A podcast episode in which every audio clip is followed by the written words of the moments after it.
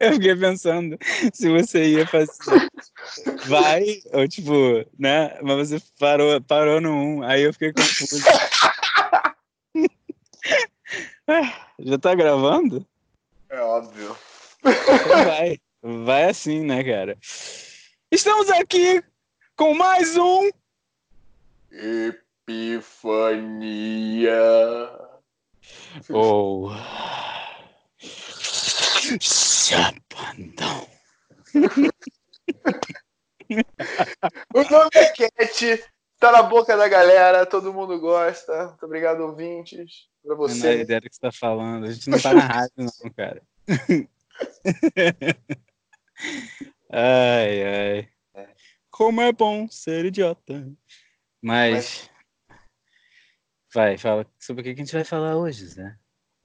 Hoje a gente vai. A gente vai ser mais. mais direto. Hoje vai ser, hoje vai ser direto. Hoje não tem, meu amigo, minhas palavras. Hoje nós vamos direto pro Steven Pressfield. Eu sei que você tá pensando, quem? Aí eu vou falar, cara, eu. Você já ouviu falar, pelo menos, né, do 300 de Esparta, o filme, né? Tem o Rodrigo Santoro e tal, mas ele veio de um livro. Ele veio de um livro muito sinistro, muito bom. O escritor, ele é utilizado como exemplo nas cadeiras das melhores faculdades para você estudar o exército, né, o exército romano, o exército de Esparta, né, como é que eles se comportavam.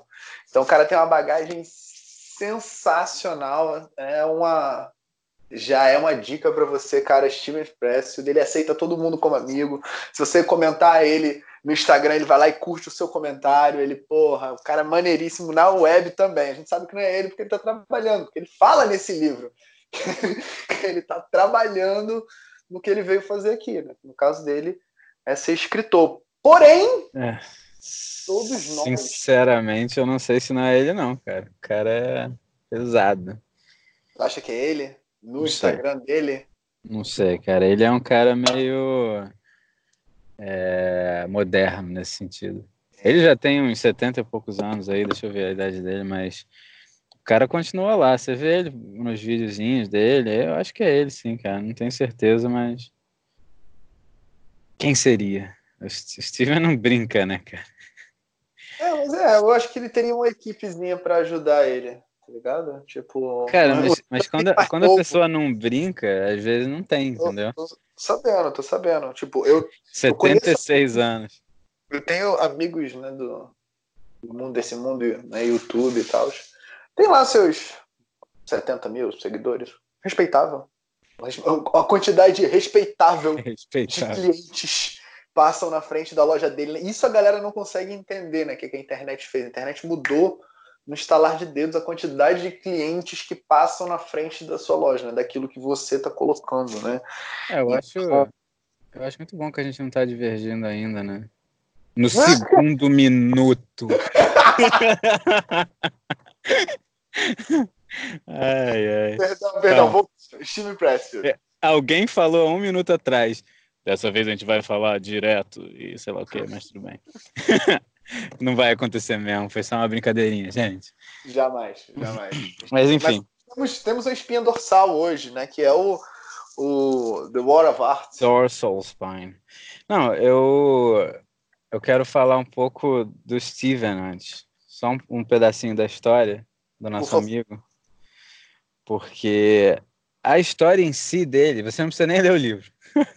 Se você percebe a história dele só em cronologia, você já vê é, muitas coisas que a gente acha desabando, né? A- o famoso é, casinha de cartas, né? porque o nosso amigo Steven ele fez milhares de coisas, né? Tantas coisas que eu não vou lembrar, mas ele já catou frutinha, já foi da marinha, é, já dirigiu caminhão, já morou no carro. É isso aí, né, cara? Quem não faz? Quem não faz isso? Mas ele ficou a vida toda já meio que sabendo que era um, que era um escritor dentro dele. Né? Ele já, já sabia, né? só que ele ainda não entendia por que, que ele não conseguia escrever. E a primeira vez que ele fala sobre tentar escrever é com mais ou menos 24 anos, né? E isso foi mais ou menos quando ele começou a tentar escrever. O primeiro livro ele publicou com uns 50. então, só esse fato, pequeno fato bobo, que ele publicou o primeiro livro lá para os 40 e tantos, 50 anos, já mostra que a maioria do mundo está errada. Né? Quando você fala com uma pessoa que tem 35 anos, você fala, cara, você pode mudar a sua vida. o que, que ela vai falar pra gente? Não, cara, eu acho que eu já tô velho para isso. É, isso aí, assim, já tô a partir, a partir dos 30, a gente começa. Não, é, é, a partir dos 30 é decaimento. Tem um cara chamado, peraí, deixa eu ver se eu lembro dele, Sócrates, né? Ele falava que 30 anos é quando você pode começar a aprender a filosofia. Então, é, você só amadurece, normalmente, tem uns que não amadurecem tanto, como nós, a partir dos 30, que por acaso é nossa idade, agora, é, é, quando você. é quando você. Só que isso é foda, né, cara? É quando você pode começar a aprender sobre a filosofia. Porque antes disso, você não vai querer levar a filosofia a sério, você vai querer brincar né? que é a ideia do sofismo. Né? O, o, o, o, o sofista é o cara que sabe falar bem e, por falar bem, ele fica brincando com as palavras. Ele não joga o jogo sério. Ele não usa as palavras para provar uma realidade. Ele usa as palavras para ficar confundindo as pessoas. Né? E, e o Sócrates é muito engraçado, porque ele era um cara que não brincava disso. Ele falava muito claramente as coisas. Eu estou ouvindo, eu estava ouvindo a República do, do Sócrates e uhum. eu estava ouvindo, já tinha oito horas de livro, tá quase acabando. Eu falando, caraca, eu entendi absolutamente tudo. Nem sempre eu entendia a matemática da filosofia dele, mas as palavras em si, o que ele queria dizer com as palavras, muito fácil.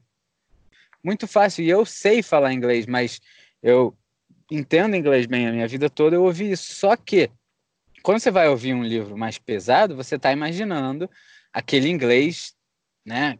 Que na verdade nem veio do inglês, mas você está imaginando aquela coisa meio. O uh, que, que, são essas palavras, né? Por que ele está falando dessa maneira estranha? Mas não. é, e, porra, com certeza o tradutor ajudou nessa situação, mas as coisas que ele falava eram muito simples, né? E porque você tem que falar a palavra certa. Você não precisa falar uma palavra bonita só porque ela é bonita. Se por acaso ela é bonita, mas é a palavra certa, você usa. E ele fazia isso. E isso, isso, isso é muito, muito legal. Assim, eu, eu acho que o cara sabia muito, mas vou parar de falar sobre Sócrates, porque eu já não lembro porque eu estava falando sobre Sócrates. Então, é, o Steven, ele publicou seu primeiro livro com mais ou menos 50 anos. Então a gente pode dizer que ele ficou 50 anos sem conseguir vencer a resistência. A gente vai falar é, eu, depois. Oh, oh, vou, é, não, deixa eu fazer um parênteses antes de chegar nessa palavra. É, essa palavra resistência, né, ela, ela tem muitas coisas para falar dela. Por isso você não vai falar agora, né? Porque o livro é um texto. Não, não, não. É, isso que o, isso que o, que o Felipe falou sobre o Steven Pressfield, né, meio que todo mundo sabe sobre si mesmo, tá ligado? Lá no fundo, você sabe, sempre soube, né? Às vezes tem que resgatar algum momento, às vezes tem que resgatar alguma com alguma experiência, né? Algum, enfim, algum algo que te traz essa essa luz sobre o que que você veio, tá ligado? Sacralizar aqui na Terra. E sacralizar eu vou usar com um sentido aqui entre eu, você e todo mundo, né?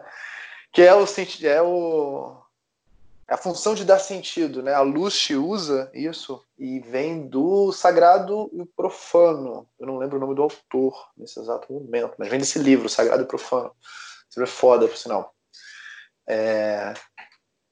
Então, o que, que você veio colocar sentido aqui nesse mundo, né, nesse mundo material denso que nós vivemos, né, nesse mundo manifestado, nesse mundo né, físico aqui, para você trazer a coisa. E aí o Steven né, fala várias e várias vezes durante o livro, né, para você conseguir fazer isso vir de fato né, desse, desse plano de imaginação, desse plano de sonho, desse plano né, que nada te satisfaz, né, nada te satisfaz a não ser você fazer essa parada, o que você veio fazer aqui nesse mundo. Todo mundo tem, todo mundo conhece, tá ligado? É só trabalhar um pouquinho, é sinceramente saber que tem. Né? Primeiro, o primeiro passo é você ter essa crença, né? Você ter esse sentimento de que você tem alguma coisa assim de fato para fazer aqui, né? Tem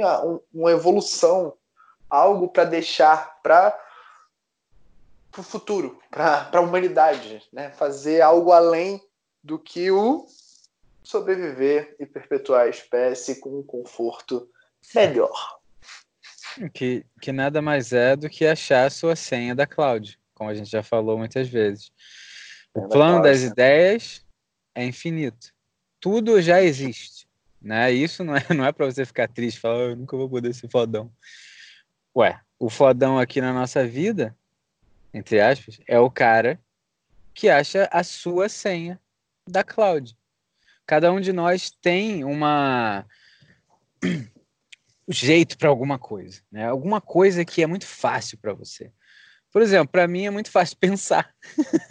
Por Zé também. E é por isso que a gente está falando sobre essas coisas, porque a gente pensa sem pensar em pensar. Se é que você me entende. E eu estava é, contando essa história para ele. Hã? Sobre, sobre pensar, né? É interessante pontuar que cada um pensa o mundo, vê o mundo de forma diferente. Né? Tem gente que tem uma facilidade. Né? É, é importante marretar sobre isso, né? porque as pessoas procuram muito né, equiparar a expectativa do mundo externo e acaba não, não sabendo que dentro de cada um nós temos algumas facilidades que, caminhando por aí, você consegue encontrar né, uma, uma, um talento, um sabor, um, um, o sentimento de estar se desenvolvendo, de estar crescendo. A gente falou sobre esse sentimento ser tão importante lá no, no Six Human Needs, né? Essa necessidade de crescer mesmo como, como ser humano.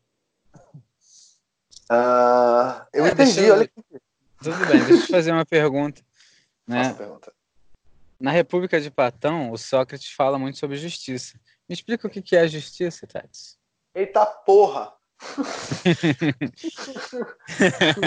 Não, calma, calma. O que é justiça em relação a fazer o que você tem que fazer? O que é justiça em relação. Vamos lá. Justiça, né? Eu vou tentar ser ipsis literis aqui, mas vai ser complicado. Acredito que seja. É, abre. Abre Não me né? explica!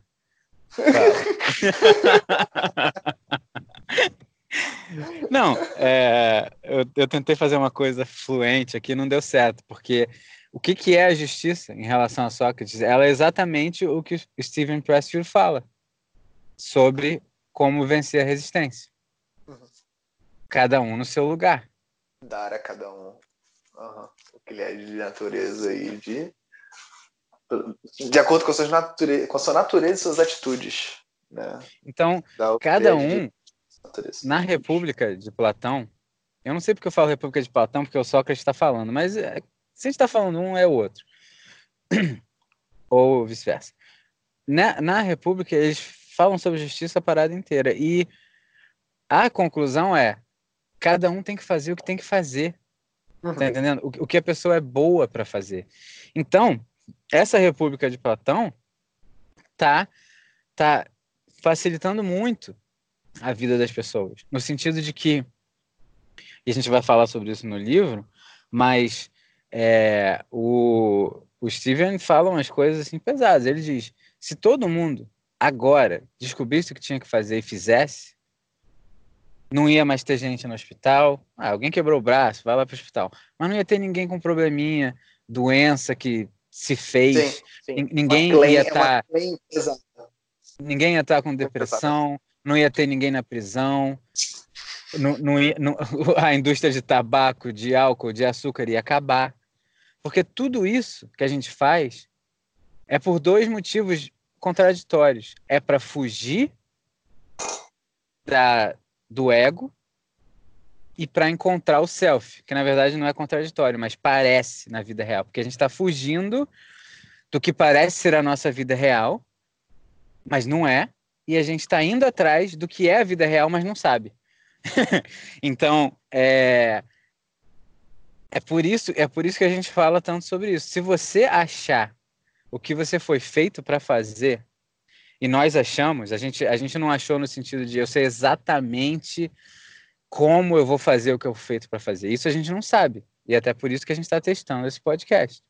Mas a gente sabe que mentira, tem a. Mentira. A gente, eu, tô testando, eu tô testando esse podcast porque eu não aguento mais ficar falando com o Felipe todos os dias a preço de nada. Eu quero, na verdade, muito dinheiro desse podcast. Filosofia uou, uou, A verdade excluída. Cara, é. Não. Mas falando sério, a gente sabe que a chance de alguém ouvir esse podcast é muito pequena. E os nossos amigos que ouvirem e se gostarem já são mais do que suficiente pra gente. Porque tudo que a gente quer é uma coisa que, a gente. Tá longe! Que a gente tá longe! Como, como assim? Gente Tem tá gente ouvindo? Não, a gente tá longe dos nossos ah, amigos. É verdade. É verdade. É, é, eu tô nos Estados Unidos, Zé tá em Curitiba e a gente é do Rio. Então, a gente tá vivendo uma vida nova, Recife. cada um no seu canto. Zé de Recife. Você... Zé, onde estão seus amigos? Zé de Recife. Minha família Ó, oh, me, me, desculpa, mas a família tá no Rio, mas é de Recife, tá bom. É, sim, ele tem família em Recife. Os dois estão longe. Por que ele está falando sobre isso? Voltando. É... é bom passar férias em Recife, o carnaval de Recife é bom. Cuidado. Agora, é... quando a gente começou a entender que a gente tem alguma coisa. E essa coisa não é uma coisa que você escolhe, meu amigo. Desculpa. Você é feito para alguma coisa. Você não tem como escolher outra coisa. Você pode escolher, mas você não vai viver a vida que você deveria viver. Só que tem uma coisa boa nisso. A coisa que você foi feito para fazer também é a coisa que você mais gosta de fazer. O difícil, às vezes, é você conseguir ser sincero com você e falar: o que eu mais gosto de fazer é uma coisa que não dá dinheiro nenhum. o que eu mais gosto de fazer talvez faça com que eu more na ponte. Mas eu vou morar na ponte feliz. então é uma troca, né? A vida é uma troca.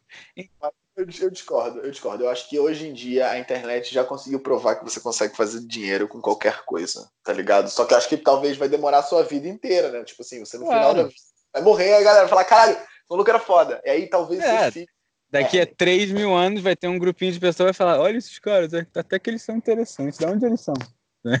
Mas a verdade é que a maioria das coisas inovadoras, que não é o caso aqui, mas a maioria das coisas que são grandes não costumam ser vistas como grandes na sua época, uhum. porque elas estão acima daquilo. Então, todas as pessoas que a gente está falando aqui, todos os pensadores que a gente fala, normalmente não eram nem conhecidos na época. Né? Sócrates morreu porque estava tava, teoricamente fazendo merda ali com, com o pessoal da Grécia. Aí os caras falaram: ah, peraí, esse cara está querendo fazer algum tipo de revolução, que porra é essa? Vamos matar ele. Matou, acabou. Três mil anos depois, a gente está se falando aqui sobre ele. Então, Bom, talvez daqui a três mil anos alguém fale sobre você. Mas o que você não pode é achar que o que você está fazendo vai dar certo no sentido de te dar dinheiro ou coisa do gênero, ou alguém te conhecer bem e você ser conhecido. Isso é muito provável que não aconteça hoje. Talvez nem na sua vida. Mas isso não importa, porque a felicidade ela não vem de outra coisa, ela vem dentro de você. E quando você está fazendo o que você foi feito para fazer, tem uma paz interna que te deixa muito bem, cara. Muito bem, é a melhor droga do mundo. E é de graça. Processo, Mas é muito exatamente. difícil. Processo, é difícil. Né, É, com Tem. certeza. Até porque. tem o. O ser humano tem o drama, né? O drama né, da, de conseguir todo o. Vamos botar aí entre.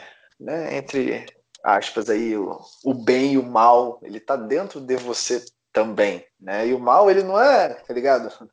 Você não olha e fala, olha ali, esse cara aí tá tentando me enganar, né? Dentro de você mesmo, fica um pouco mais complicado disso acontecer, mas às vezes você consegue ver, não, não, agora isso aqui é preguiça, eu tenho que levantar para fazer o que eu tenho que fazer, né? Porque me dá meu dinheirinha para sobreviverzinha, né? Então, fica mais fácil, vamos dizer assim, você levantar para poder fazer esse tipo de coisa, né? Fazer aquilo que te dá a tua sobrevivência. É. Porque isso parece essencial. E parece. por um lado é, Exatamente. mas essencial é muito diferente de conforto. E hum. o, o que a gente o que a gente está buscando aqui é o essencial. Mas o que todo mundo está buscando é o conforto. A gente também está buscando conforto. Não quis dizer que a gente está, né? Não. Eu estou aqui no meu carrinho, tranquilaço, né, com ar condicionado que hoje está até meio frio, então ele está no 70 Fahrenheit. Mas a gente tem conforto demais. Eu, eu e o Zé especificamente, eu tenho até um pouco mais, porque eu ganho em dólar agora. Mas é, o, o, o conforto, a gente já falou, eu acho, em outra situação isso, é sinônimo, sinônimo de ficar parado. Quanto mais conforto, mais chance de você não fazer nada. Então, é... e é por isso que os desafios são o que fazem as pessoas crescer. E não só as pessoas, todas as coisas do mundo, desde a pedrinha que você chutou hoje, pede desculpa, até as galáxias, é o desconforto que faz você crescer.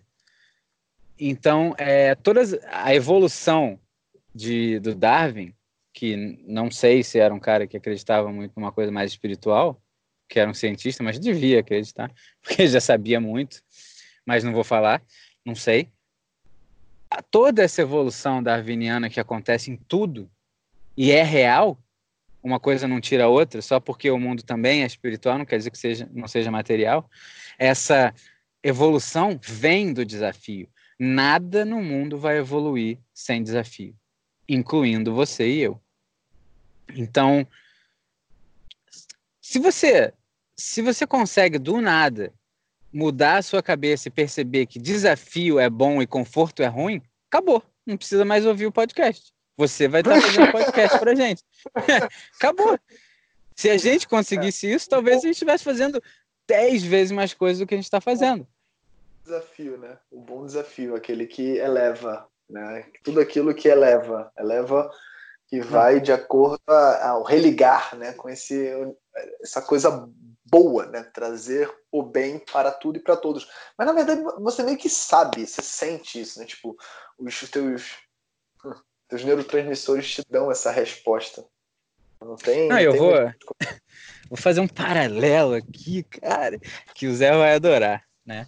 Hum. Vamos dizer uma coisa, Zé. Vamos dizer uma coisa, Zé. Você jogou um jogo chamado Tibia? Você jogou um jogo chamado World of Warcraft? Você uhum. jogou algum jogo de RPG na sua vida? O que, que você quer nesse jogo? Por que, que você joga esse jogo? Se eu falasse para você, você é nível 20, a partir de hoje você vai viver num, numa cidadezinha ali só com cara nível 5. Tu vai querer jogar o jogo? Quanto tempo vai demorar para você chegar no nível 21 se você tá matando um monte de maluquinho nível 5? Eternamente. Eternamente. Agora se eu falar para você, tem um cara ali nível 22. E aí, vamos batalhar? Claro. Mas se eu falar para você, tem um cara nível 40, você vai falar, peraí, não tá na hora. então, no jogo, a gente tem uma noção incrível da realidade. Se eu sou nível 20, eu não quero lutar contra o nível 5, mas eu quero lutar contra o nível 21. E isso aqui a gente, é sempre uma coisa interna. Sempre. Só que se eu falo para você, e a gente, nós somos humanos, né? Mago humano tá por buscando bem, né? Tem gente que gosta de ser undead, mas tudo bem. Vamos dizer que a gente é do bem, eu normalmente escolho o cara do bem, o Zé eu não tenho certeza. Cada, se a gente é cara do bem no, no jogo, e a gente vê três humaninhos nível 5, o que, que a gente fala? Irmão, cola com nós, brother. Brother, cola com nós, a gente te mostra o caminho. E o que que entra? Um clã se fez. Agora, tá eu e Zé nível 20 e três malucos nível 5 e a gente vai lá lutar com nível 21 junto. O que que acontece quando isso acontece, Zé? O cara nível 5 sobe mais rápido. Muito mais rápido. Por que, que ele subiu mais rápido? Porque ele tá, porque ele tá colado com os mano level alto. E lutando contra os caras level alto também. Então, se você tem uma estratégia boa, deixe, deixe os marmanjos lá na frente e vocês ganham a batalha, o nível 5 vai pro nível 7 do nada, negócio louco. Você vai, caralho, dois poderes novos. Porra, vambora. E e o, o, cara que é nível 20, ele sabe que ele está dividindo XP. Então, o cara que é nível 20, mas é do bem, ele divide XP porque ele quer ajudar os irmãos. O cara que é nível 20, mas está fazendo sozinho, é. Porque daqui a cinco anos, Warcraft anos, os outros manos vão estar tá no seu nível. E eles vão te ajudar. E vocês vão vencer. Agora, se você ficar brincando de lobo solitário, não tem muito jeito. Vai dar é, merda. E tem, uma, e tem uma questão muito, muito, mais, muito mais interessante, né? Logo, logo de cara, né? A partir de um certo momento, o jogo ele vai ficando melhor quanto mais amiguinhos você tá jogando do seu lado, Sempre. né? Tipo, fazer Agora você tá falando no Skype, Agora você não tá querendo jogar, seus irmãos chamam você, vambora, cara, vamos aqui, a gente vai batalhar para ganhar a espada dos deuses, sei lá o quê. Caralho, bora! E aí vende é no eBay. Cara. Dinheiro, né, essa, essa coisa do Big Bang Theory. Mas. Tá, tá demais, cara. Estamos. Mas... A distopia que a gente tá é perfeita, né? Que não tem é. como, tá ligado? Mas, tipo, mas, tudo mas que o, nossas mães falavam caiu por Estava terra. errado. Ah, minha, minha mãe Sim, sempre deixou eu jogar. Depois, depois da meia-noite, que é quando era de graça o dial-up nessa época. um dia eu entrei antes, que ela ficou puta. Mas eu, eu sabia como fazer ela ficar tranquila. Fui lá, abracei, deu tudo certo. Agora, é, o ponto que, que eu quero chegar em relação ao jogo é: no jogo de videogame, a gente não joga se ele for fácil.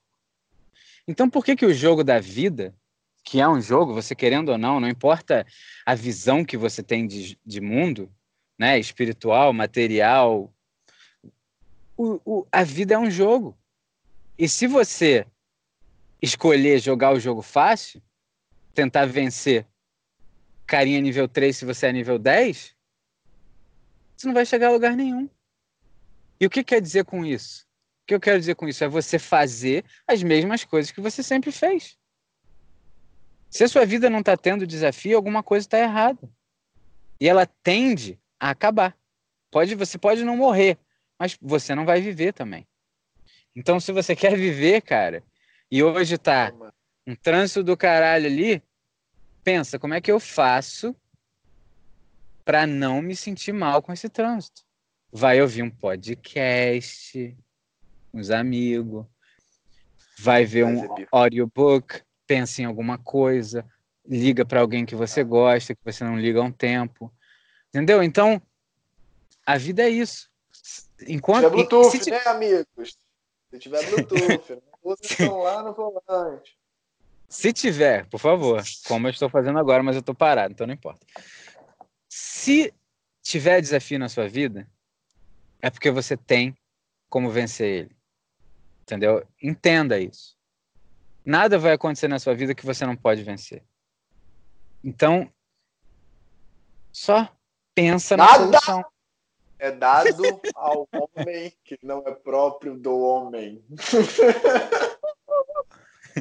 Então, cara, é, é isso. E eu quero voltar para a história do Steven, porque já deve ter uns 25 minutos que a gente nem começou a falar do Steven. Exatamente. Então, vou voltando, voltar. Voltando, voltando Vou voltar. Fez tudo, né, Steve- na vida. Ele fez, porra. Alô? Você parou. Ele fez porra. Bom, ele fez as coisas que a gente já falou. O que aconteceu foi 50 anos, clicou, você ouviu o clique? Clicou, venceu a resistência. E é o que ele diz: a resistência é o seu dragão da nossa jornada do herói que você talvez tenha ouvido na última no último podcast, ligações entre podcasts. Se você ouviu isso, é o seu dragão, é a resistência. Na hora que você vence a resistência, não entenda errado, ela vai renascer e vai aparecer lá daqui a alguns minutos. Só que quando você vence uma coisa, vamos dizer que você está jogando Sonic, tá bom? 1995, Mega Drive. Mega Drive não sabia salvar as coisas ainda. E ele não te dava aqueles códigozinhos idiotas de você voltar para o nível que você estava. Se desse alguma merda e você perdesse o jogo, você tinha começado do começo. Então vamos dizer que você chegou no nível 10 do Sonic e perdeu. E aí eu falo para você: "E aí, cara, você acha que consegue chegar no nível 10 de novo?" O que, que você vai me responder? Mas é óbvio. Eu já passei do nível 10. Então se você vence a resistência uma vez, um dia que você completa uma coisa difícil para sua vida, você provou para você mesmo que você consegue completar uma coisa difícil na sua vida. Então, quando você vence a resistência, o dragão imortal pela primeira vez, as coisas ficam muito mais fáceis. E a cronologia da vida dele diz isso. Até os 50 anos, ele não tinha publicado um livro. Tinha escrito um ou outro que ele jogou fora, não conseguiu publicar. Publicou um livro. 26 anos depois, aos 76 anos, ele tem uns 25 livros. Pensa nisso. Pensa. Dá pause. Pensa. Cara, é- não tem o que falar. O cara ficou 50 anos tentando vencer a resistência. Aos 50 anos, idade que 99% da população vai falar: eu não tenho mais nada que eu possa aprender, eu vou ser o que eu sou e acabou. Ele mudou a vida dele para sempre e mudou a nossa e pode mudar a sua. Boa, boa. E você, É. e você acha que isso não é felicidade? Fale.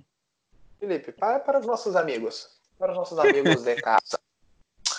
É, vamos deixar mais claro o que, que é essa tal de resistência. Porque, assim, para nós que estamos, eu, por força do destino, dentro do universo de engenheiros, e você, bom, ser um deles, é, você sabe muito bem que a resistência fica muito bonitinho dentro ali da, da- do mundo físico e tal, e até dá até para entender. A gente usa né, no nosso dia a dia a resistência, o cara Ah, tá eu, resistindo. quero, eu quero dar um exemplo interessante que agora que você falou isso. Não sei por que que você está usando essa voz, mas tem- na física elétrica, a qual eu não conheço muito, porque eu não acabei a engenharia, mas isso não importa.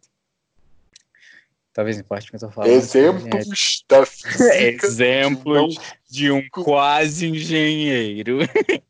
Cara, é- é- essa eu não sei, então eu vou falar alguma merda. Desculpe, mas ouve. A resistência de uma na, na parte elétrica é o que faz as coisas acontecerem.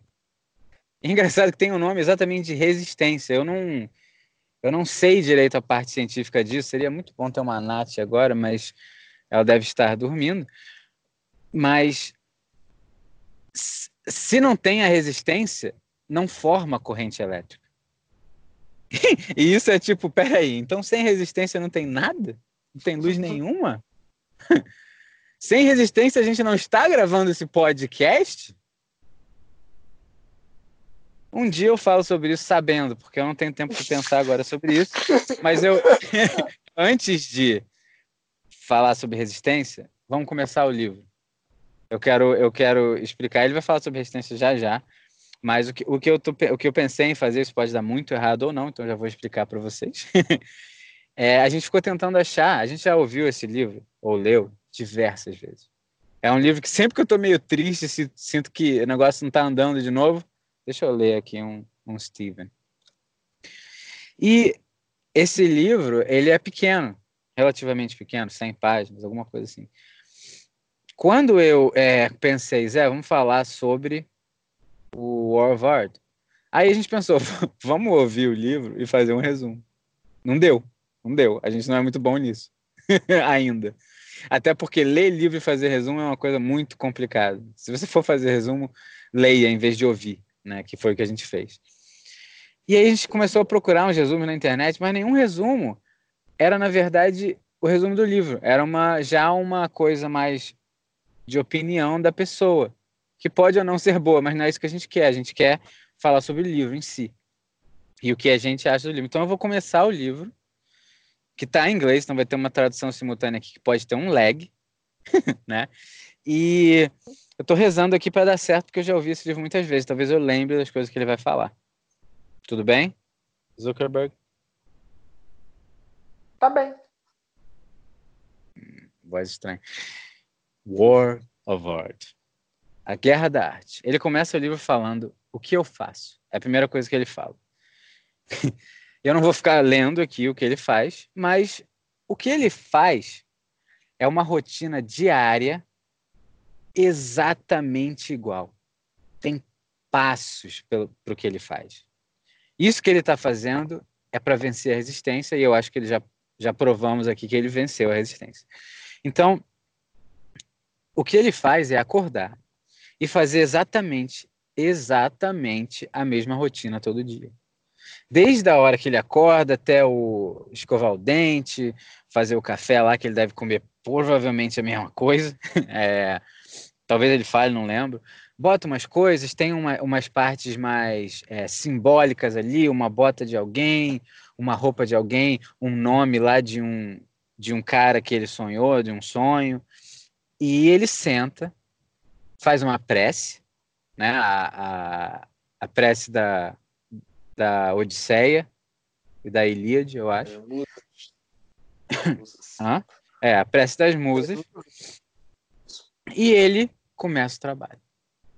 Naquela hora que ele começa o trabalho, mais ou menos 10 da manhã, 10 e meia, ele vai escrevendo. Ele não sabe sobre o que, que ele vai escrever naquela hora. Ele não está com muitos planos. Talvez ele tenha alguma coisa que ele está lembrando que ele quer escrever e vai escrever. Lá para as três da tarde, quando ele percebe que já não está nem conseguindo mais escrever, o pensamento não está fluindo mais, ele fala: acabei meu dia como profissional, que é uma coisa que a gente vai falar depois, e ele consegue viver o resto da vida.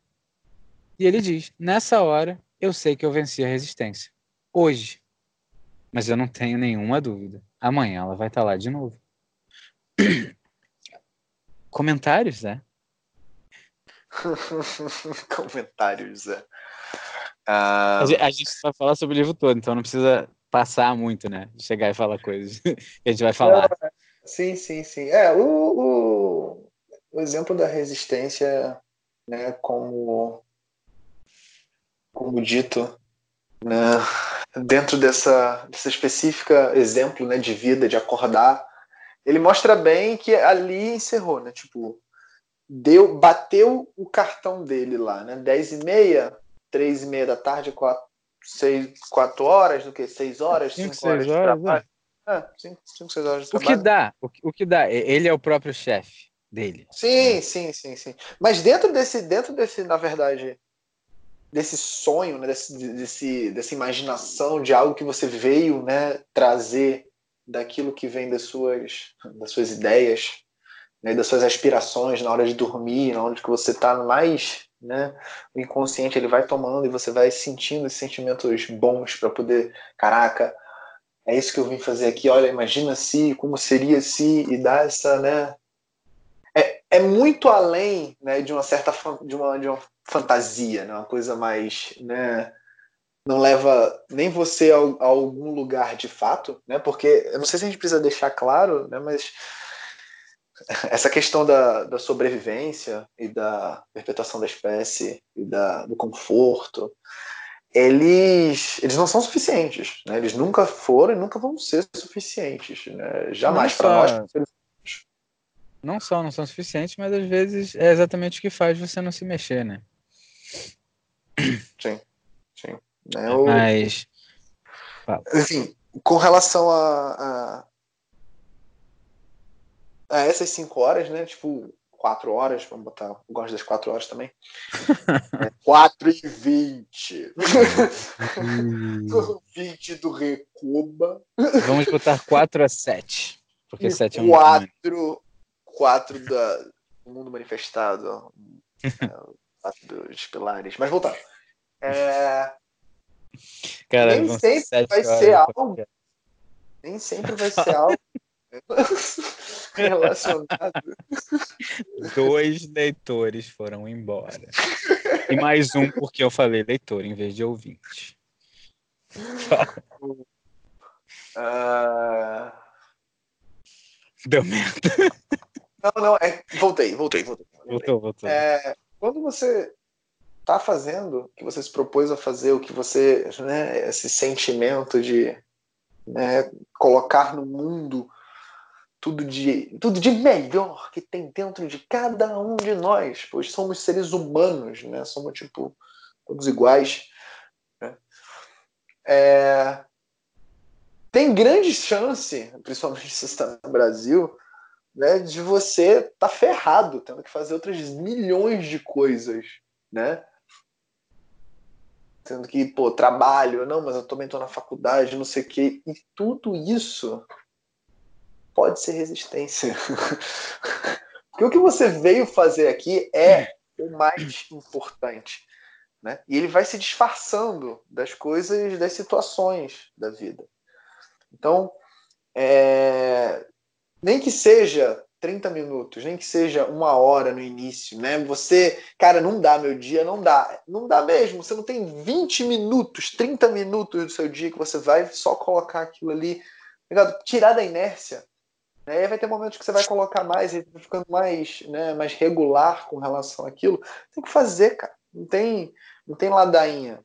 Porque senão, um pouco tempo depois, né? vai ficando mais. Ela vai ganhando mais força, né? A inércia vai ficando mais inerte, né? Você vai ficando, vai enraizando, você vai ter que fazer uma força maior para aquilo começar a de fato se movimentar. Então, é, isso que ele, ele já começa na mosca, tá ligado? Não vai ser fácil, principalmente se você né, sabe que não tem nada a ver com, com o seu trabalho e você já faz milhões de coisas, né? No Brasil, como eu falei, principalmente.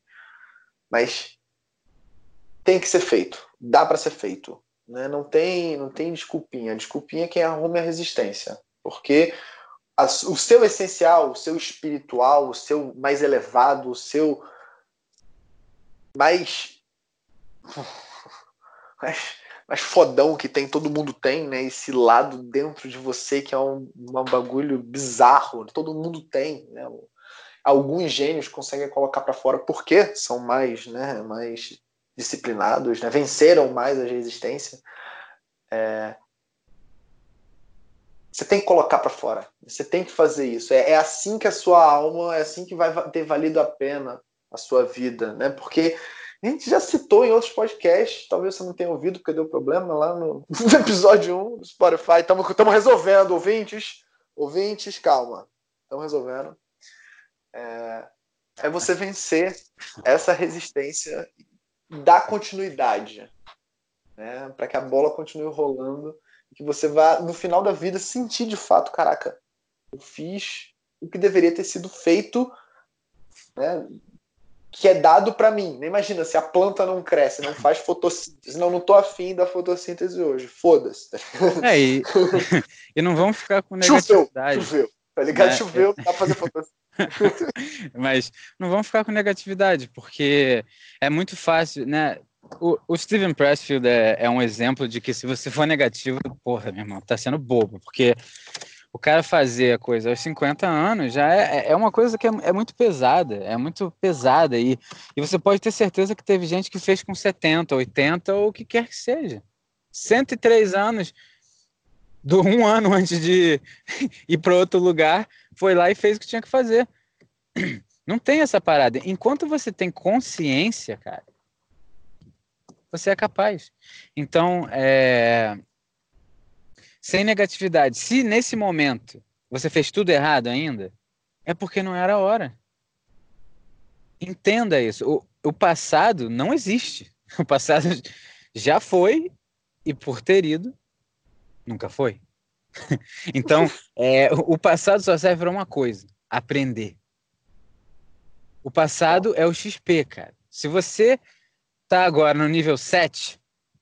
É, é por causa do passado.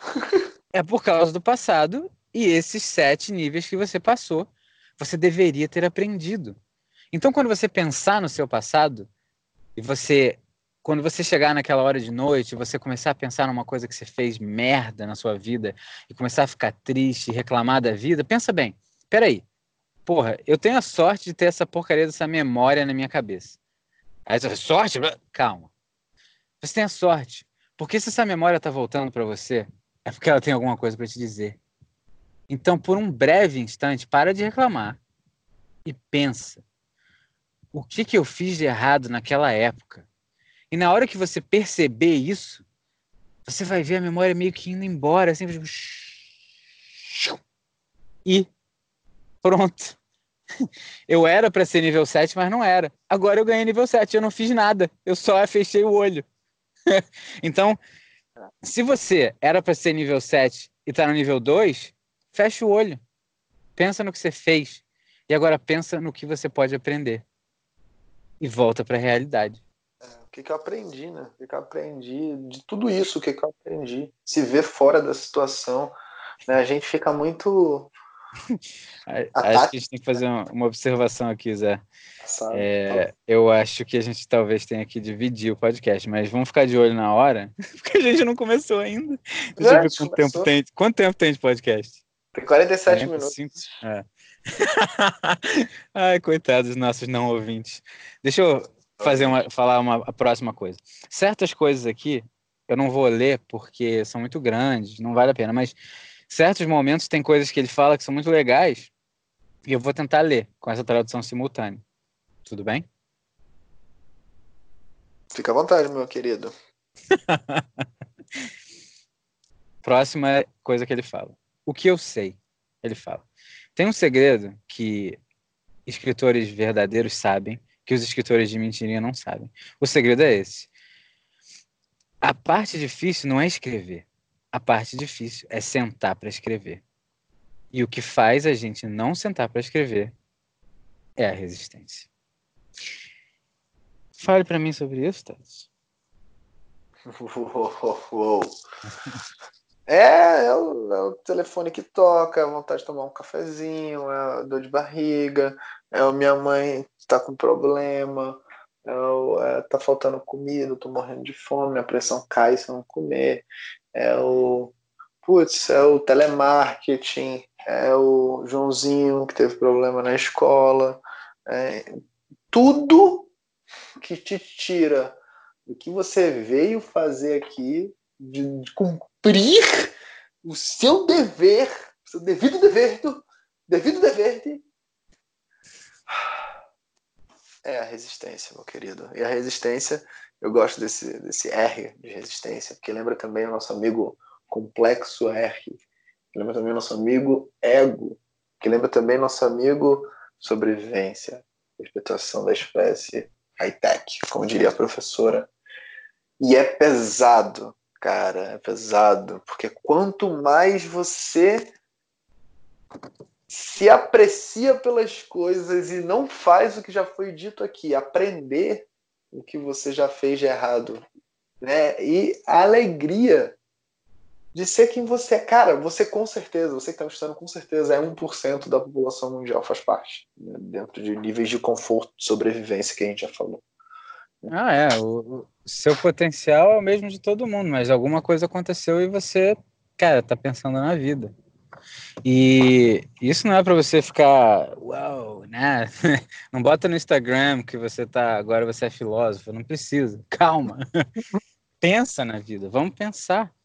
Porque É, cara, é, é difícil de difícil de explicar, né, o sentimento quando você fala com uma pessoa e aquela pessoa está sendo grossa com você, ou injusta, ou ela não está entendendo o que você está falando, e você começa a querer ficar irritado. Você nem está irritado, você está querendo.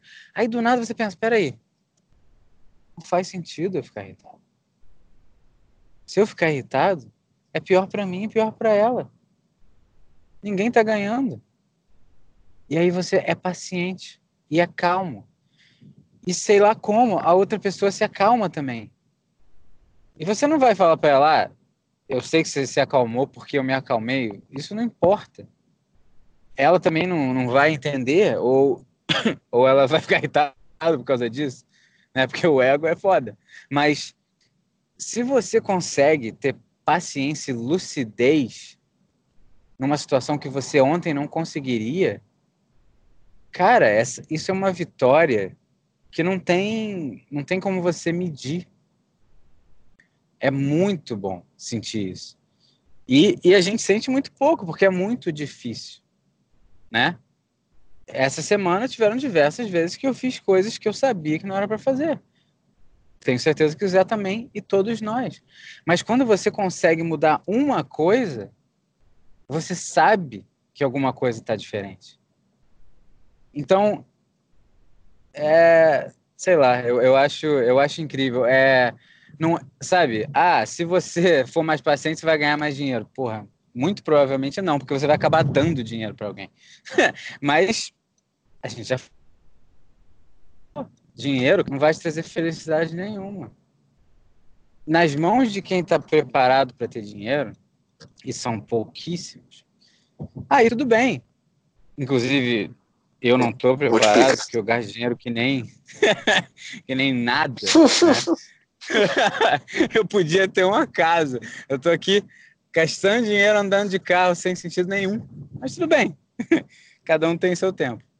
Agora, na hora que você tem essa sensação, cara, é, é, é, é uma coisa que não tem nada melhor. Mas enquanto você não tiver essa sensação de verdade, você não vai saber. E, e isso é engraçado porque a Lucy fala muito sobre.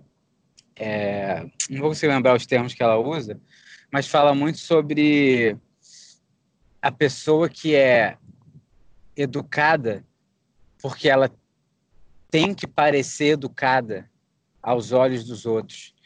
E a pessoa que é de fato educada porque ela sabe que ela tem que ser educada. O que você faz dentro da sua casa, o que você faz dentro de você e você é a sua casa, é a verdade. Você pode ser o quão educado você quiser na frente dos outros. Se o que você está pensando é contrário a isso que você está fazendo, acabou.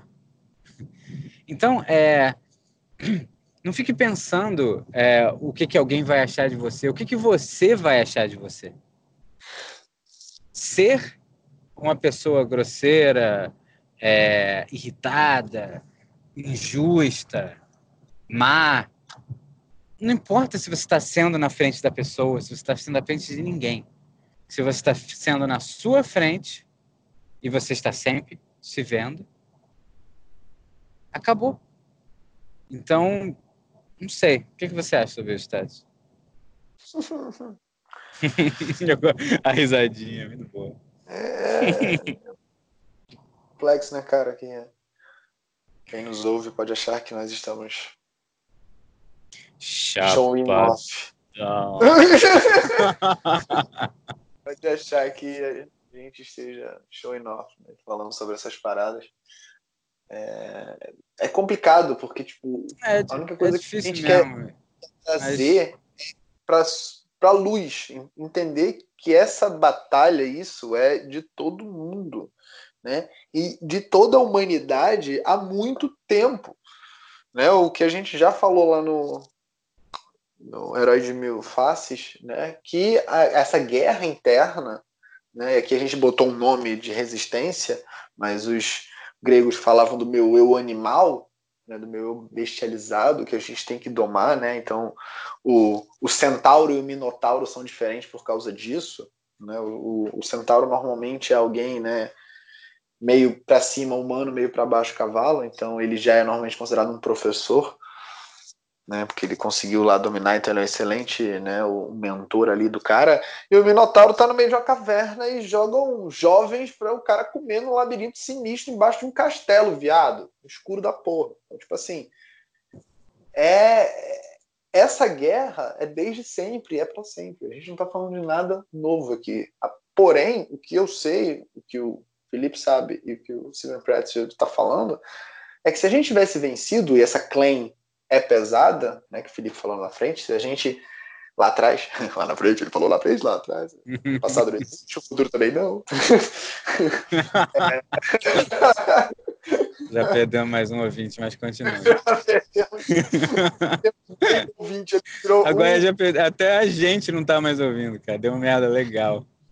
Tirou um fone do Tirou um fone do ouvido. bem ouvidos. É, é, é, real, tá ligado? É de todo mundo. Né? O ser humano, de fato, não conseguiu. Nosso planeta continua bárbaro, né? Nossa sobrevivência continua sendo bárbara.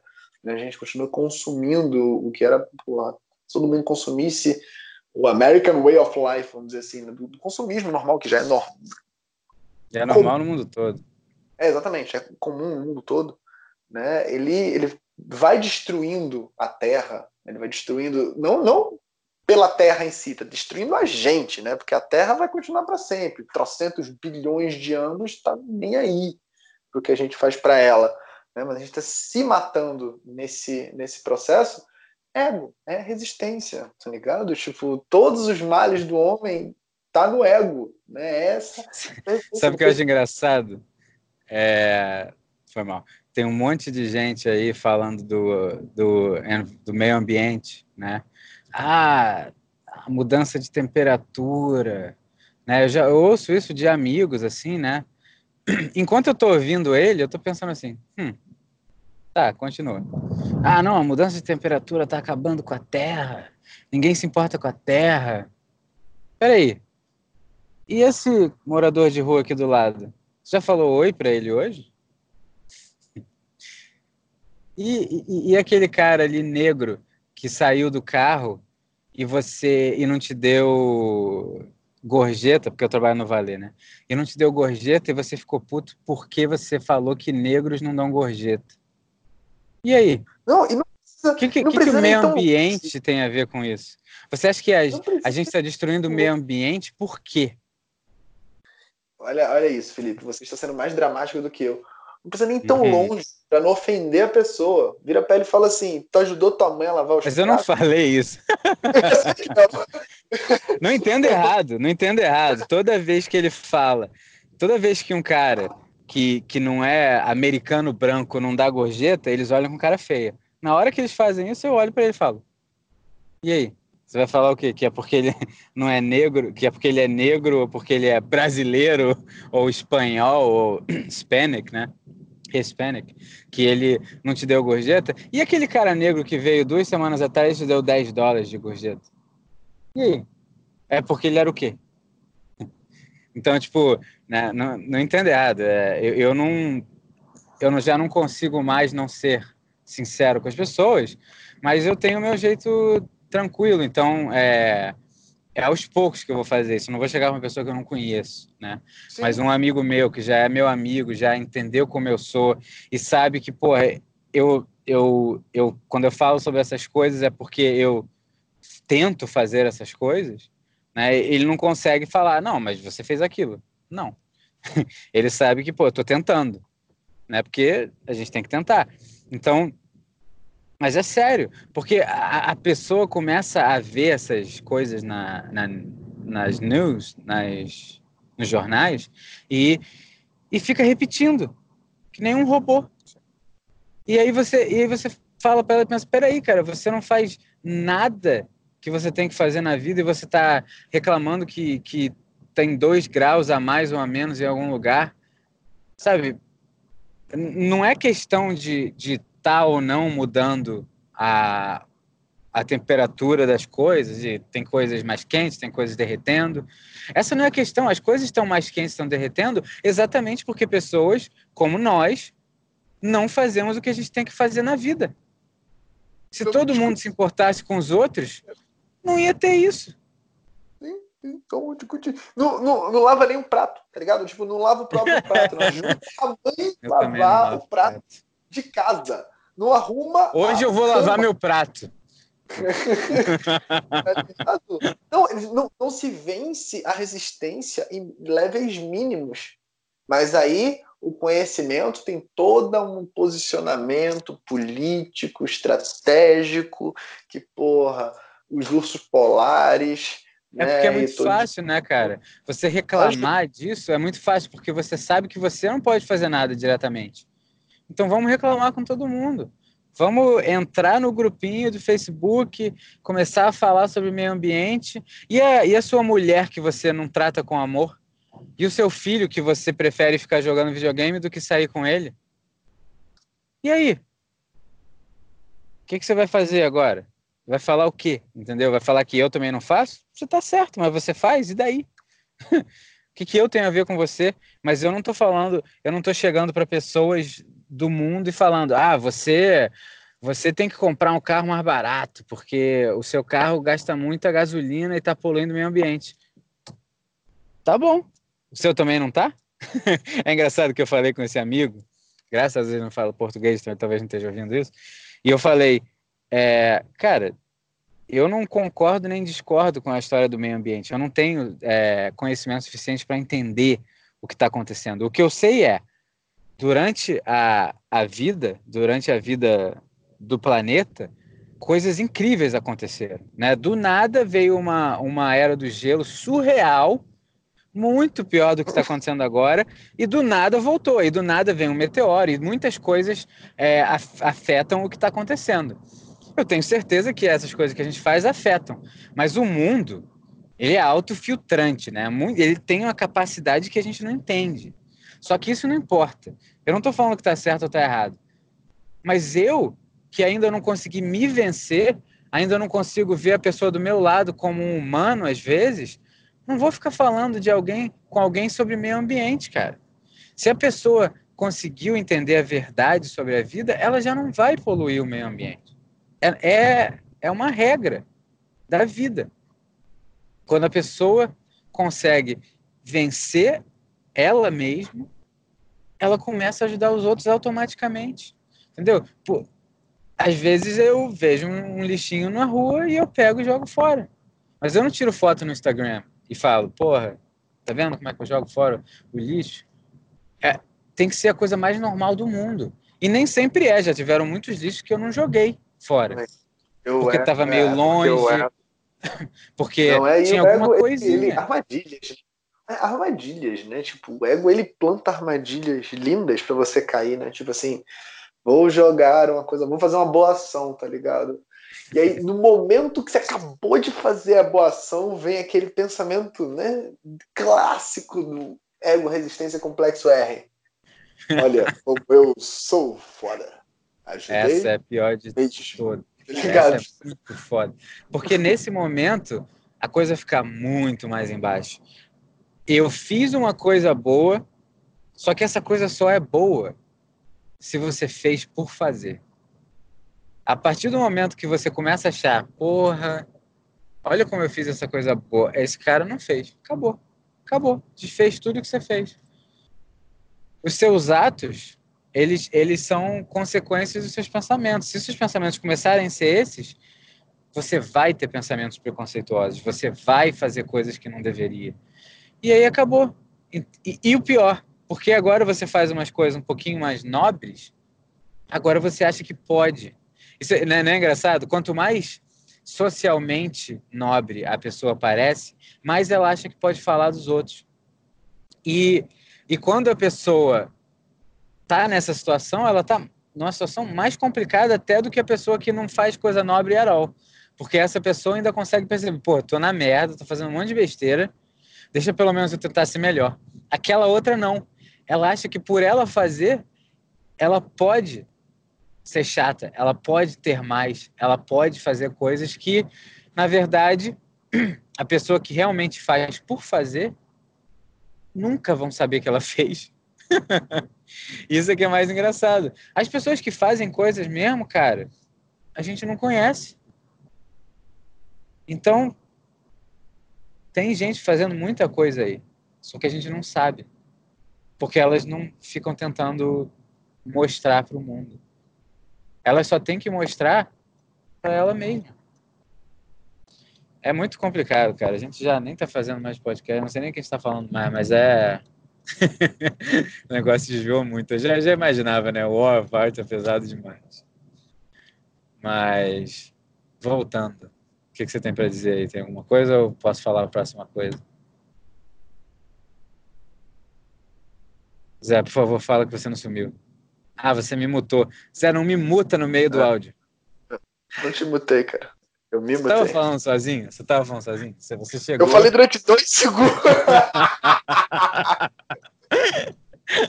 tá vendo? Essa estratégia não tá melhor. Eu sabia que ia acontecer isso. Mas tudo bem. Três segundos foi que eu fiquei não falando. Mente, dois minutos e meio. Agora. Próximo tópicozinho. A vida não vivida. O nosso amigo Steven, ele fala que todos nós, ou quase todos nós, né, tirando os poucos que venceram a resistência, tem duas vidas. Tem a vida que você vive, né, essa fachada de uma coisa que parece que faz sentido, e tem a vida não vivida, a vida que você foi feito para viver, a vida em que tudo estaria tudo bem. Problemas sempre vão acontecer mas se você está vivendo a vida que você tinha que viver, as coisas elas ficam muito mais fáceis. Muito mais fáceis. O que você tem para dizer sobre isso? Ah, você não me botou de novo, não é possível. No meio não, de um podcast. Nesse, é isso. Nesse momento, pegando uh, a caneta, a canetinha, porque a vida não vivida é, o, é que eu gosto de escrever no meu quadrinho branco. Eu, por exemplo, lembrei do que eu tinha deixado de falar lá atrás. E aí já botei ele aqui, ó, anotadinho. Sobre a vida não vivida, né, é, é esse, esse sentimento de você fazer o que tem que ser feito. Né? A gente vai ter um dia, e eu provavelmente nesse dia vou utilizar vídeo, se não vídeo, algumas fotos, botar algumas fotos, fotos sobre, sobre a divisão septagenária né, da, do hinduísmo, né, da filosofia hindu. E eles colocam em primeiro nível, dentro do lado do seu corpo mais sutil, mais lá em cima, mais divino, é essa vontade divina, né? esse dever a ser cumprido, esse, né, esse vivenciar a lei da evolução, né, de fazer o que você veio fazer, né? O, o, a planta faz o que ela veio fazer, a pedra faz o que ela veio fazer, né? O leão, né? No caso a leoa caça lá, é, e os, bonitão, e, e os que não fazem morrem, né? É, por isso que você não, você dificilmente vai ver um animal não fazer. Ah, não, hoje eu não vou caçar não, pô, tô, vou ficar vendo aqui uma, uma série aqui de bobeira, cara, porque pô, eu tô muito cansado hoje, eu cacei demais ontem. No como diria o professor, cara, no Siringuete, tu não vai ver uma zebra com crise existencial, pensando, porque sou zebra.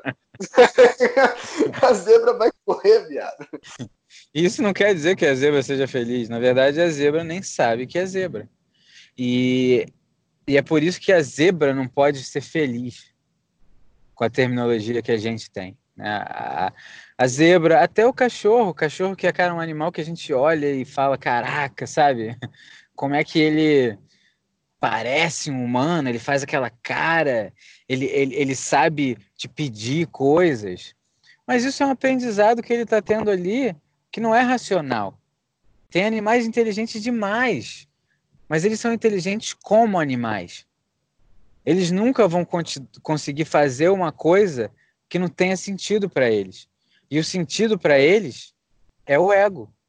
Então, se você está ensinando ele a sentar, correr, pegar uma chave, pular sete vezes, cara, ele só está fazendo isso porque ele acha que vai ganhar um brinquedinho. Entendeu?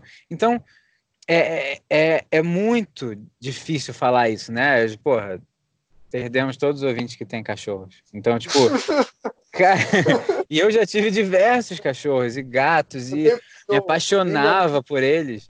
Claro, eu fiz, eu fiz uma música para uma gata, sabe? É tipo, Músicas animais são... E um músico, talvez. É, é. Então, é... Cara, os animais são incríveis, né? Porque eles são inocentes, cara. Eles, eles... E, e, o mais legal é, a gente sabe que os animais são inocentes. E é por isso que a gente gosta tanto deles. Tem gente que briga com animais, mas aí é ego master, né, cara? Já briguei com animais. Teve uma vez que a gata me deu tanta, tanto scratch que eu fiquei puto com ela, não, não queria falar com ela. Fiquei uns, umas duas horas sem falar com ela. Mas aí não consegui. Ela veio falar comigo como se tudo estivesse bem. Eu falei, e aí, cara, tá bom, daqui a pouco estamos dormindo junto. E aí? é, acontece, são animais, mas eles são inocentes. Tem, tem uma parte de você que sabe que eles são inocentes, né? Mas a coisa mais difícil é entender que o ser humano também é inocente. o ser humano que faz merda, meu amigo, ele não sabe a merda que está fazendo. Ninguém que sabe a merda que tá fazendo faz merda. Todos, toda pessoa que fez merda, desde aquele ladrão que roubou um pão e tá preso agora, meio que justamente, espera aí, né, calma, até o Hitler não sabia a merda que fez. Agora acabou, já agora a gente vai, porra, vai ser tirado do podcast do ar. Meu amigo, é culpa tua. Hitler. Fazendo essas coisas aí. Tu fala, tu fala que eu sou dramático, tá ligado? Acabou. Moleque vem com Hitler, não sabia o que estava fazendo, tá ligado? Mas você sabe que ele não sabia. Um amigo de Deus, tá ligado? Acabou de ir embora, tá processando a gente, tá ligado? Acabou, não, acabou, cara. Ainda bem que eu não falei Hitler no meio da rua. Cara, é, é pesado demais. Mas a pessoa que faz merda, isso não tira a culpa dela como, como humano. Mas como espírito, como uma, uma coisa presa por trás de um ego, né? Tem um eu animal fazendo isso. Sabe, se eu falasse para você, ah, uma, uma manada de lobo entrou na, na floresta e matou 237 macacos. O que, que você vai falar? Ah, esses lobos. Eu ia falar que esses lobos estão voando. Porque macaco em cima da árvore. Os lobos picam pra porra. Você, você pode parar de estragar a minha analogia. Tá bom, vou voltar. Matou 237 ovelhas. Agora, você, você vai falar o quê? Ué, são animais, é o instinto dele. Pronto, agora eu falei que o instinto do homem é matar. Calma. O, o, o, a, a diferença entre o homem e os animais é que o homem consegue racionalizar coisas. Então, a maioria de nós, por viver uma vida numa situação social em que é obviamente ruim fazer mal a alguém dessa maneira, matar, machucar, né? Poucos vão conseguir ter um ego tão maluco que vai fazer isso. Mas há mil anos atrás, você acha o quê, cara? As pessoas se matavam como se não fosse nada. Sabe, se, se você veio fazer uma piadinha pro rei e a piada foi ruim, morreu. E aí? Não conseguiu fazer uma piada boa, é óbvio que merece morrer. Agora as pessoas chegam e falam, porra, hoje em dia tá muito ruim. a humanidade não mudou muito. A humanidade pode até ter mudado um pouco em alguns aspectos, mas o que faz pessoas não, ma não matarem mais pessoas são as leis. Só isso. E tem muita lei errada aí, mas é só isso. As pessoas não melhoraram como pessoas. As pessoas continuam as mesmas pessoas. O que acontece é que agora é mais difícil ser uma pessoa ruim impunemente. Né? A gente vê muitas que são ruins impunemente, mas é mais difícil. Então, É, por que, que a gente vê o, o, os lobos instintivos fazendo as coisas que eles fazem e falam: ah, são só animais, eles só sabem fazer isso? Nós também somos animais. A diferença é, dentro de nós tem um humano. Então, se você. Mas para você ser humano, você vai ter que relevar coisas que animais fizeram. Porque se você não relevar, você vira um animal também. E aí vem a questão da justiça, né? O, e a gente não vai falar sobre isso porque é muito difícil, eu também não sei o que falar, mas justiça é uma coisa complicada demais. Se uma pessoa matou alguém, ela merece morrer? Muita gente vai falar que sim. Eu mesmo já pensei nisso antes e achava que fazia algum sentido na minha cabeça. Mas não é um para um. A pessoa que, que, que matou alguém, ela merece se tornar humana. Porque se ela morrer, agora são dois espíritos que foram embora e vão ter que voltar depois. agora são duas pessoas que vão ter que viver e aprender mais e tentar.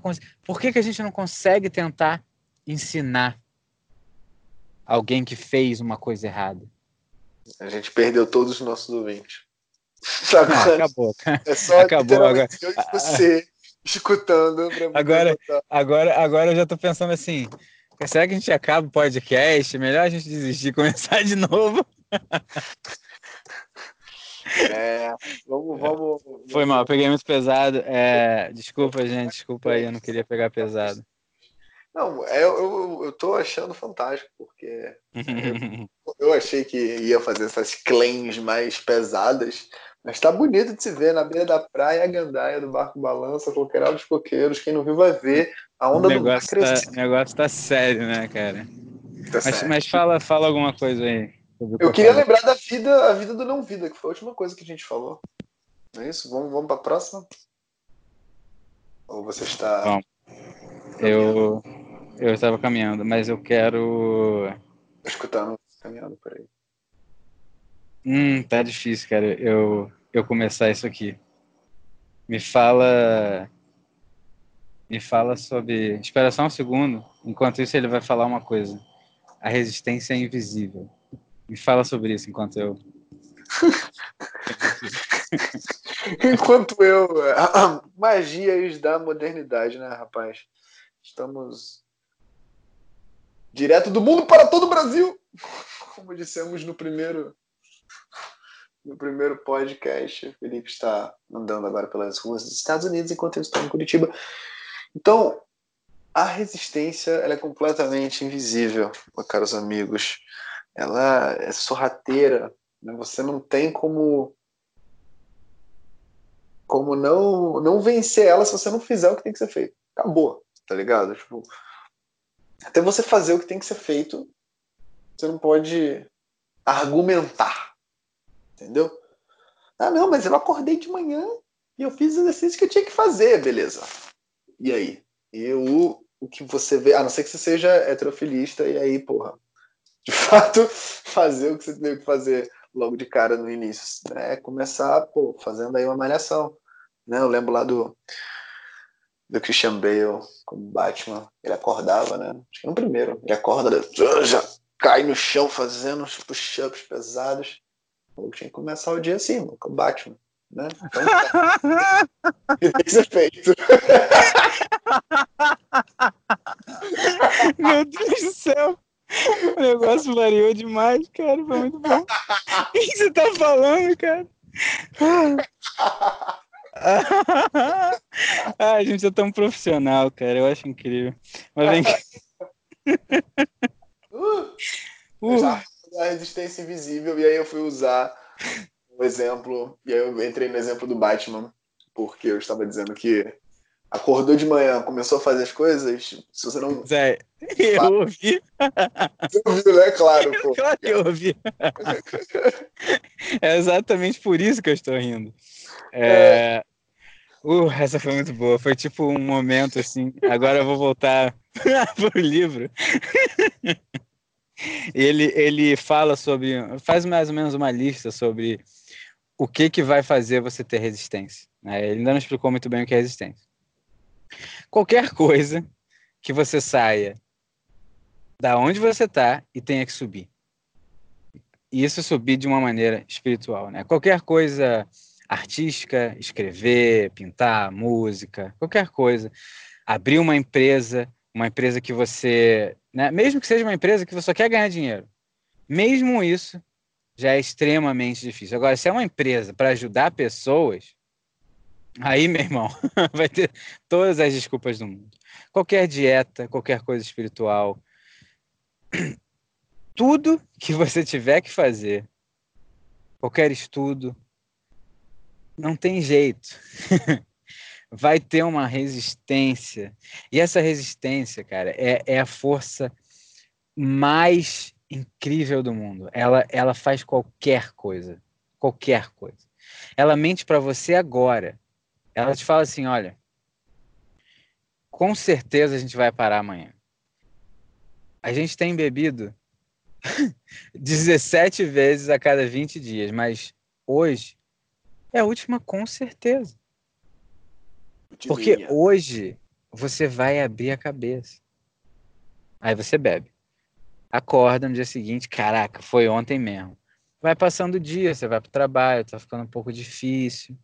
Aí você, pá, o trabalho, ah, já começa um negócio meio estranho, porque aquele trabalho não é o, seu, não é o que você quer fazer, é só o trabalho para você ganhar dinheiro e sobreviver. Aí você, quando sai do trabalho, do nada você entrou no supermercado, já tá pegando a cerveja, peraí, por que, que eu tô pegando a cerveja? Cara, você não tava preparado ainda. Mas você, você tá percebendo que está chegando lá? Aí você fala, hum, é verdade, é verdade. Hoje eu fiquei quase sete horas sem pensar nisso. Exatamente, cara. a gente tá quase lá. Só pega essa última cerveja.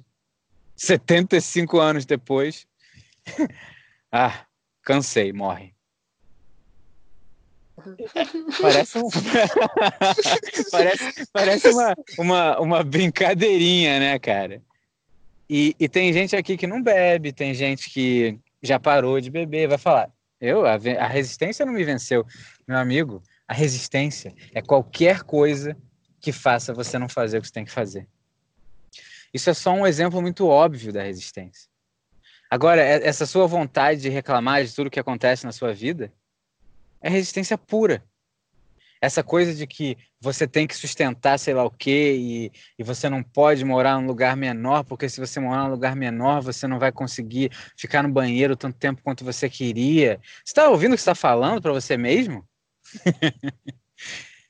não, não tem. Qualquer coisa que você esteja procrastinando fazer o que você devia fazer é resistência. E ela vem de todas as maneiras possíveis. É, sei lá, é, é o, o, mais difícil de, de, de conseguir convencer alguém sobre a resistência é que ela sempre vai achar uma coisa que é suficientemente quase nobre que ela não consegue mais se convencer de que é resistência. Então, sabe, eu tenho que continuar esse trabalho para poder sustentar minha mãe porra, uma das coisas mais nobres que você pode fazer. Mas a sua mãe precisa mesmo estar tá naquela casa específica, ela precisa mesmo comer aquela comida específica que ela come, aquele caviar de vez em quando. Você precisa levar ela naquele restaurante que você gasta 150 reais só para ficar sentado ali. É isso que vai trazer a sua mãe felicidade? É difícil demais, porque por um lado é verdade. Tem coisas que, que são verdades. Sabe, você tem que sustentar sua filha, você tem que ter um lugar para morar. Mas talvez tenha uma maneira. E tem. Só que quanto, quanto mais real seja a desculpa, mais difícil é de entender que é aquilo que está te fazendo não ser feliz. Porque, cara, porra, uma comidinha para sobreviver você vai ter um lugar para deitar, você provavelmente vai ter, só deitar no chão. Agora, e a felicidade? O que, que é essa vida? Trabalhar de 9 às 5 para chegar em casa, usar a sua droga de escolha, açúcar, televisão, videogame, bebida, e aí dormir e fazer de novo a mesma coisa. Isso é melhor do que comer arroz com azeite. Azeite é muito caro.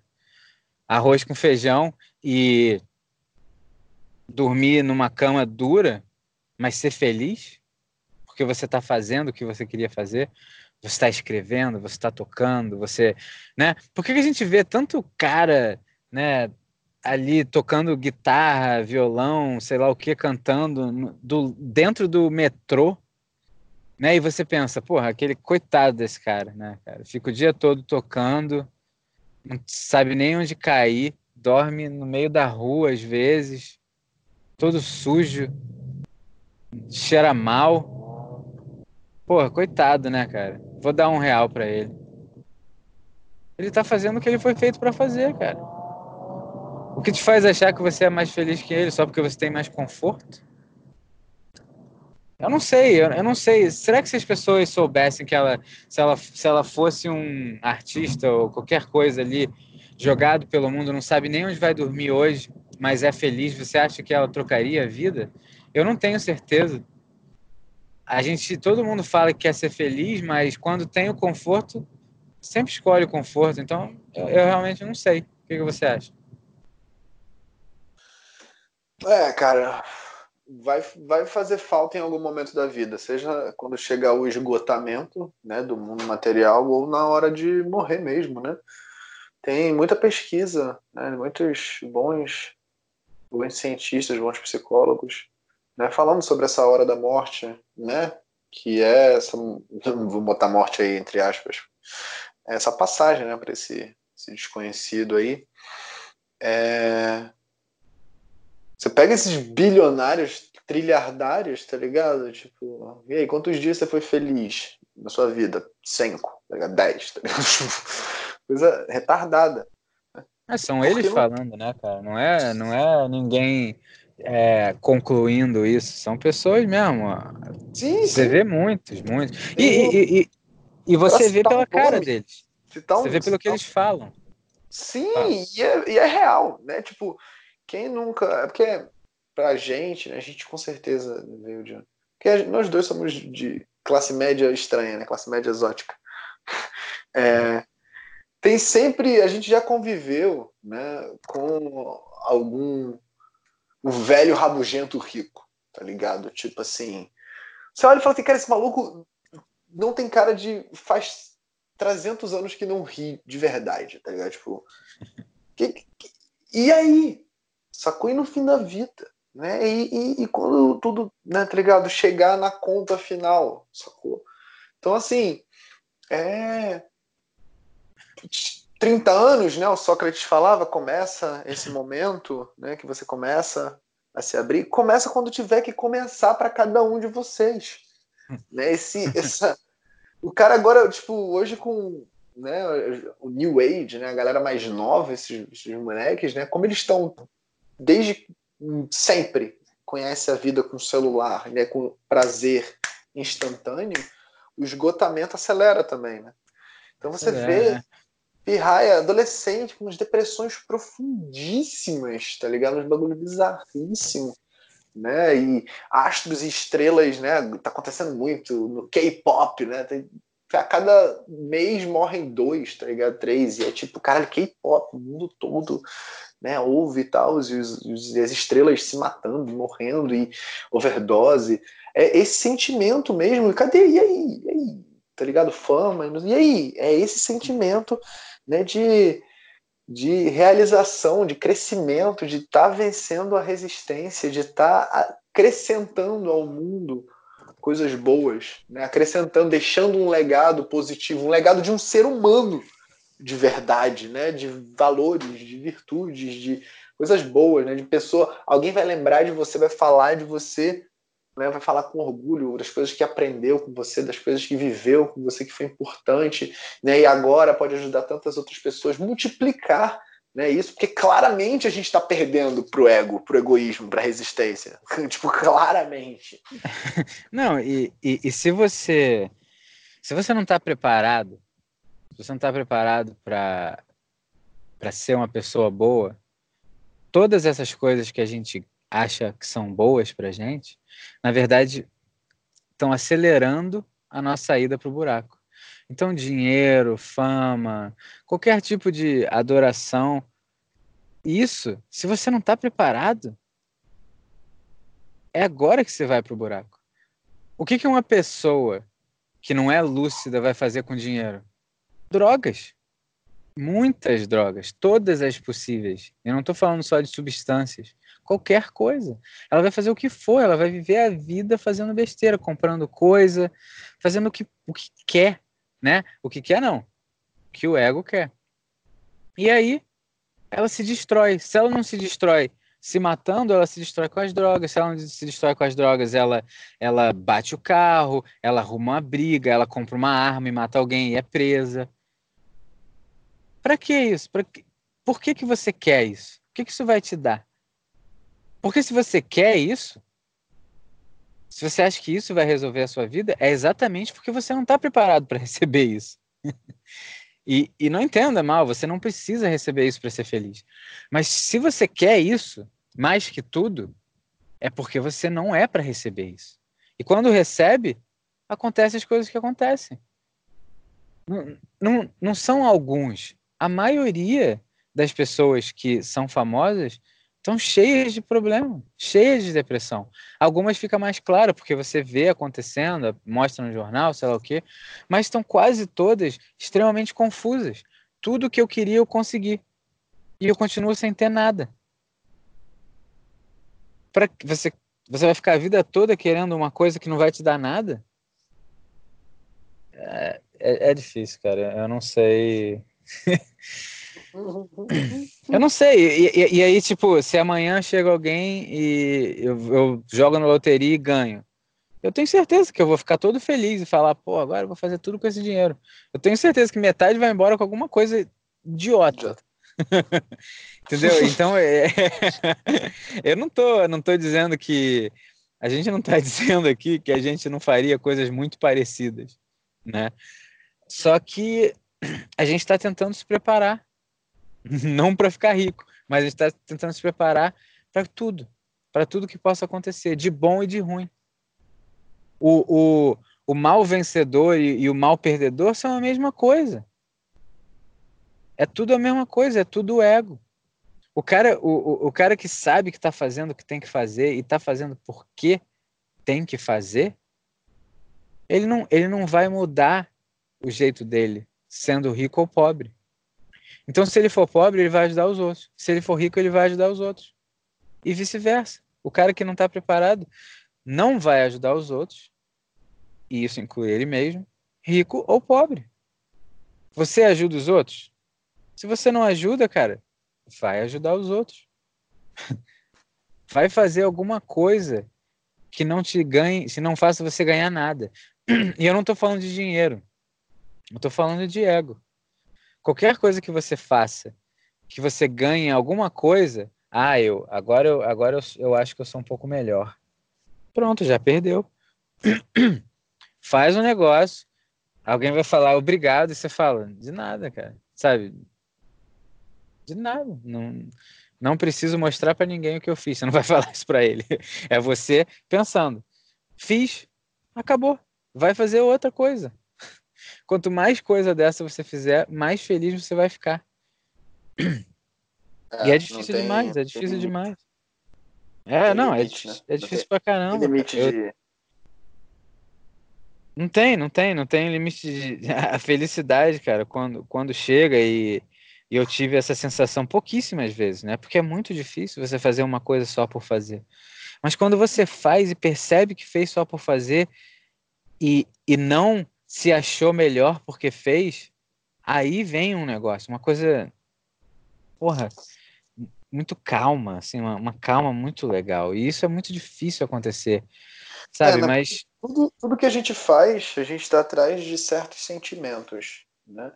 Por que que, que é tão fácil entender certas certas análises que a gente faz aqui, porém é difícil viver Na verdade, sente... quase todas, né? É, não, não, vamos continuar otimista. Aqui, apenas algumas, uma, umas ou outras. É, é porque a gente não tem a crença. E quando eu falo em crença, eu falo em sentir. muito mais do que saber aquilo, é algo que você sente aquilo. Então você, ah não, ah, o egoísmo é muito feio, blá blá blá blá. Mas não lava os pratos do que comeu, tá ligado? Não, porque isso aí quem faz é a Maria e eu tô pagando ela para isso. E Sim, se beleza, você mora sozinho? E se não, você e mora se, sozinho? E se você vai lá e não e lava Maria, o prato?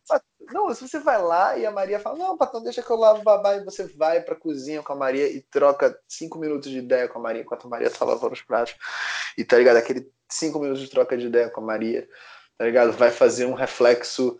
Porque às vezes as pessoas acham que o que está faltando é bonificação em dinheiro, tá ligado? Vou dar a Maria dinheiro, óbvio, vai ajudar, mas o, o reconhecimento, o olhar para a Maria ali e como ser humano trocar uma ideia. Era uma coisa que eu sempre fazia, tipo, é, no início, né, só a Natália cozinhava, né, no nosso relacionamento, porque eu, eu fazia o básico para sobreviver, eu fazia lanches muito bem e era isso, tá ligado? E aí eu ficava na cozinha e eu sentia várias vezes que eu mais atrapalhava do que ajudava. Então, várias vezes eu só ficava conversando com ela. Né? Eu ficava só trocando ideia com ela, né? E ia, pô, fazendo piada, babá, e contando coisa maneira, e a gente, né, novas ideias, e crescendo e tal, babá. E aí eu comecei a perceber, comecei a me sentir que isso não era suficiente, né? Para ela tava ótimo, tava nem cara, isso não é o suficiente. Eu vou pelo menos, sei lá, vou ficar lavando tudo que ela suja, tá ligado? Vou, tipo, deixar sempre limpo. Qualquer merda que ela quiser pegar já tá limpo para ela pegar. E só esse fazer isso enquanto, né, só esse passinho idiota, tá ligado? Já abriu um universo de possibilidades. Não, porque agora eu posso cortar não sei o que né? Porque a faca tá limpa, tá não sei o que limpa, babá. Enquanto ela tá mexendo as paradas aqui no, no fogo, eu tô cortando, tá ligado? A cebola, o tomate, eu tô né, fazendo outras partes, até que no momento milagroso você sabe fazer um prato. E você começa a cozinhar de fato, que é uma, uma habilidade que todo ser humano deveria ser ensinado na escola, se diga-se passagem, né? Sobreviver. Alimentação é muito importante, a gente não vai falar sobre isso hoje. Ah, é, por favor. E aí, estranhamente, você começa a meio que gostar de cozinhar, né? Aí você fala, porra, não, hoje eu faço comida. Né? Hoje né? eu faço a comida. Essa frase é fantástica. É, né? E, e, é, é incrível mesmo. E a questão é, por que, que você fez aquilo? Nada, só para ser útil. Né? Talvez em algum momento tenha tido alguma coisa, mas o, o, mais engraçado é que quando eu falo, quando a gente fala, ah, faz isso, a pessoa que não quer fazer, ela vai falar, vai inventar alguma coisa. Ela vai falar o quê? Não, mas eu trabalho o dia todo e ela fica em casa o dia todo. Me explica a correlação entre uma coisa e outra. o seu trabalho acaba quando você chega em casa? Você não tem o papel de ser humano em casa? Você não teoricamente gosta da sua mulher, por que você não pode ficar com ela na cozinha? E a gente não está nem falando de você fazer alguma coisa na cozinha, mas vamos ser racionais. Se você está na cozinha conversando com alguém, por que não fazer alguma coisa? Por quê? Porque é trabalhoso, né? Mas a vida é trabalho. A vida é fazer as coisas. A vida é Sísifo. Né? A vida é muito Sísifo o, o segredo da vida é gostar de trabalhar. e é não gostar de trabalhar. Exatamente, exatamente. Isso, gostar e, de e não gost... como trabalhar, é. se reerguer. Não, e, e não é e não é gostar de trabalhar o trabalho que você não foi feito para fazer, então você vai tentar gostar de trabalhar para não ter que fazer o que você tem que fazer. Não é isso. É começar a chegar em casa e fazer o que você tem que fazer e ao mesmo tempo gostar de trabalhar naquele trabalho que não é feito para você, mas que você precisa naquele momento para fazer o que você tem que fazer para poder sair daquele trabalho. E isso é uma coisa muito difícil, muito difícil. Eu eu passando por isso agora. O, o, o, o trabalho que eu faço, que é um dos trabalhos mais fáceis do mundo, que é valer, né? Eu dou uma corridinha, falo com alguém, ando, pego o carro, volto o carro, muito fácil. Carro, porra, trabalho bobo, né? Mas no começo, eu, eu, eu ficava. A gente tinha essas conversas, eu falava, pô, Zé, eu não, eu não sei se, se eu. É, não faz sentido eu estar aqui, eu sei que eu tenho outras coisas para fazer, né? mas eu não consigo sair porque eu não consigo achar nada. Eu preciso achar uma coisa que me dê mais dinheiro para eu poder trabalhar menos e poder fazer o que eu gosto de fazer, né?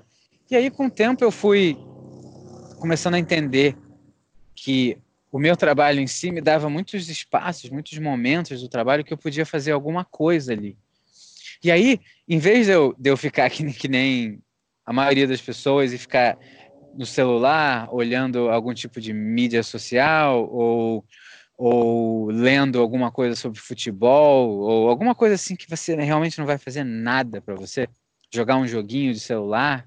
Né? Eu falei, peraí, e se eu tentar organizar coisas da minha vida em casa? Em casa não, no trabalho, né? E aí vem um exemplo de hoje, por exemplo. Hoje eu fiquei no trabalho, trabalhei tudo que eu tinha que trabalhar, corri todas as vezes que eu tinha que correr, fiz tudo que eu tinha que fazer como trabalhador e, e muita gente não vai ter como fazer o que, eu, o que eu tenho como fazer, porque meu trabalho é realmente muito fácil. e certas pessoas têm trabalhos muito intensos e aí a maneira que você vai fazer para utilizar aquele tempo vai ser outra.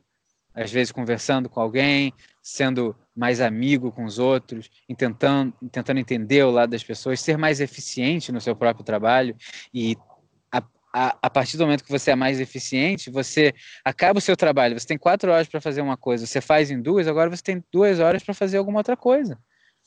Então, eu estou no meu trabalho. O que, que eu fiz hoje? Eu pesquisei sobre as coisas do podcast, eu achei um lugar para botar é, os nossos podcasts, botamos o nosso podcast e agora ele está na internet. Tem alguns que estão dando problema ainda, mas ele está na internet e certos amigos nossos conseguem ouvir aquilo. E eu organizei o meu, o meu to-do, esse meu negócio de organizar as coisas para fazer. Eu ouvi o War of Art, uma parte do War of Art de novo. Isso tudo trabalhando. Eu não deixei de fazer meu trabalho. Meu trabalho é, é mais prioridade naquele momento. Então eu vou lá e faço. Agora, sempre que eu tinha um momento para fazer alguma coisa, eu fiz uma coisa que eu já tinha que fazer, que vai ajudar na minha vida. E esse tipo de coisa que eu estou fazendo agora, eu fiquei, eu estou há dois anos trabalhando lá. No primeiro ano, eu, eu, eu, sabia que eu tinha que tentar fazer isso, mas muitas vezes eu não conseguia. Eu não tinha o saco. E muitas vezes ainda não tenho. Mas quando você passa o dia trabalhando, uma coisa que você tem que fazer, e ainda consegue fazer outras coisas, você ganhou aquele momento. Você é como se você estivesse roubando, sabe? É, é isso mesmo. A mágica. É, a mágica é uma sensação. De lavar a louça enquanto escutam o audiobook, tá ligado? Fazendo é, algo extremamente mecânico. Tá ligado? Mas a maioria das pessoas vai lavar a louça puta, reclamando de alguém Exatamente. dentro da cabeça dela, sem fazer nada. Ouve uma Exatamente. música, ouve um audiobook, um podcast, fala é. com alguém, liga para alguém que você gosta. Sabe, é é, é complicado mesmo, a vida é difícil, mas todo momento você tem uma, pró uma escolha que vai melhorar um pouquinho a vida, um pouquinho, só um pouquinho. E cada escolha que você faz é, é uma revelação, porque quando acontece, é uma revelação e você fala: Meu Deus, isso aqui eu já não posso mais fazer. E aí, agora, toda vez que você vai lavar a louça, puto que tá lavando a louça e não tá fazendo nada, você sabe que você está mentindo para você mesmo. E essa é uma das melhores, piores sensações do mundo. Fala aí rapidinho. É, o que é importante lembrar aqui é que esses pensamentos, esses sentimentos, né, que levam, principalmente, que provém né, da autocrítica, provém desse, esse modus operandi que muita gente tem na mente, eu tenho também na mente, né, de, de estar sempre criticando algo, né, alguém, algo, alguém. Não julgues, ponto. Não julgueis, ponto. Né? Não julgueis o outro, não julgueis você, não julgueis nada. Né? O que você tem que fazer é lavar a louça um sentimento bom, uma alegria. Tá Agradece. Primeiro, você faz parte de 1% da população que tem louça para lavar, meu amigo. Tá ligado? Começou por aí. Então, um pouco de perspectiva ajuda, né? Contraste ajuda bastante. É...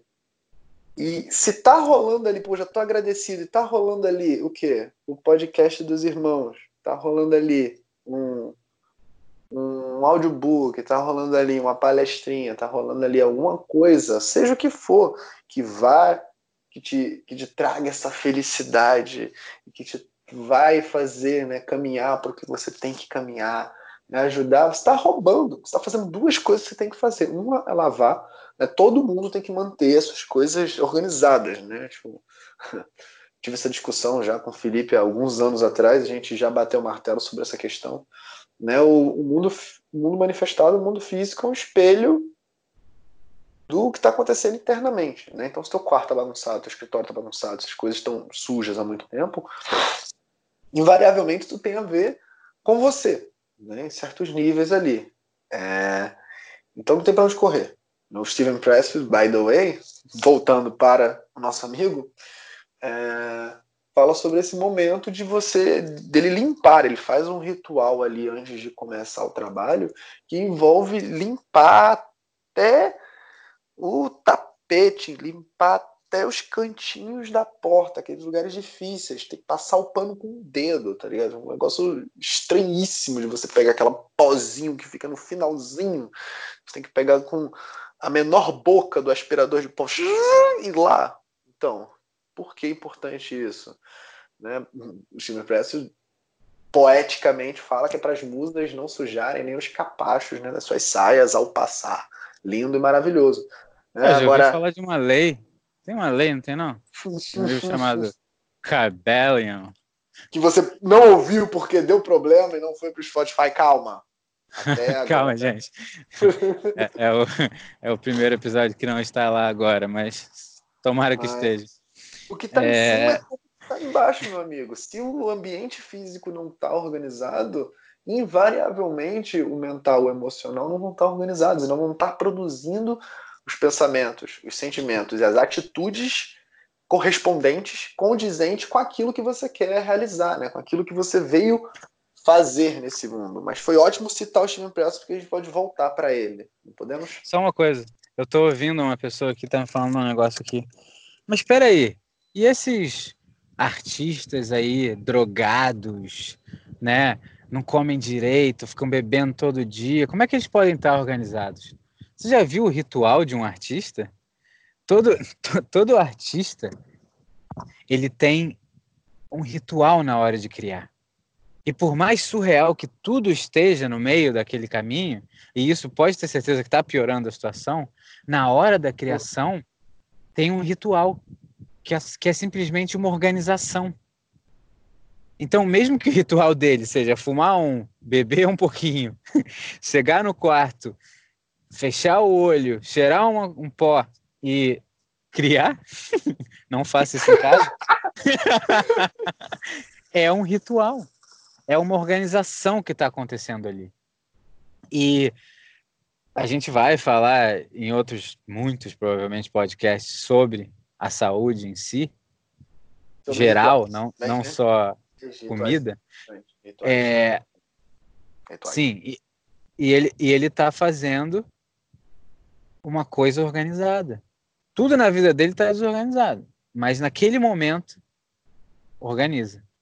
E, e é por isso que ele está depressivo. Hã? Primeira vez que tu fala, primeira vez que tu fala esse exemplo, é bom mesmo. Sério? Ah, às vezes acontece. É porque o Zé, tudo que eu falo pro Zé é tipo, ah, legal, aquilo você já falou antes. Sacanagem. mas, mas é isso. Então, mas é por isso que esse cara é criativo, né? Tá fazendo o que ele tem que fazer, mas ao mesmo tempo ele ainda não conseguiu vencer a resistência totalmente. Então, dá merda. Ele fica mal, para de escrever, ele se mata, ele faz é. merda. Então, ele é... tem esse contato com esse, com esse, com essa criação divina, né? Com, esse, com essa criação do, do criador com C maiúsculo, né? do criativo com C maiúsculo. Então ele sente essa. É um sentimento, né? É, é complicado passar em palavras algo que você tem que sentir. Né? Um, um sentimento de fluxo, um sentimento de pertencimento, um sentimento de né, estar tá tudo perfeito. E na hora de dormir vem se reflete como o sono dos justos. Né? Dormir, na, botar a cabeça no travesseiro e caraca, hoje. Uh, yes! Foi. Mas qual é o problema? Vai ser melhor. Mas qual é o problema? O artista, normalmente, o cara criativo, ele, ele conseguiu sair do ego dele com uma maneira muito ruim, que é com as drogas. Então, Exato. como ele só conseguiu sair do ego com as drogas, ele acha que esse é o único jeito.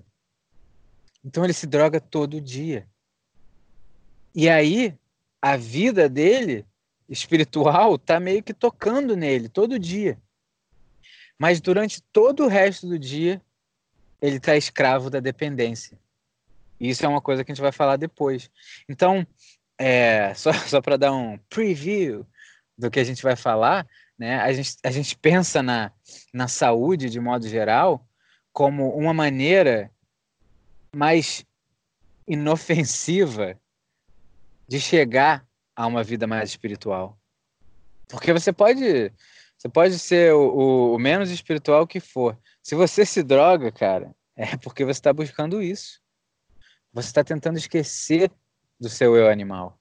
Quando a gente fala eu bebo para esquecer, você não esquece, né? Você adormece seu eu animal. Quem tá bêbado é o seu eu animal.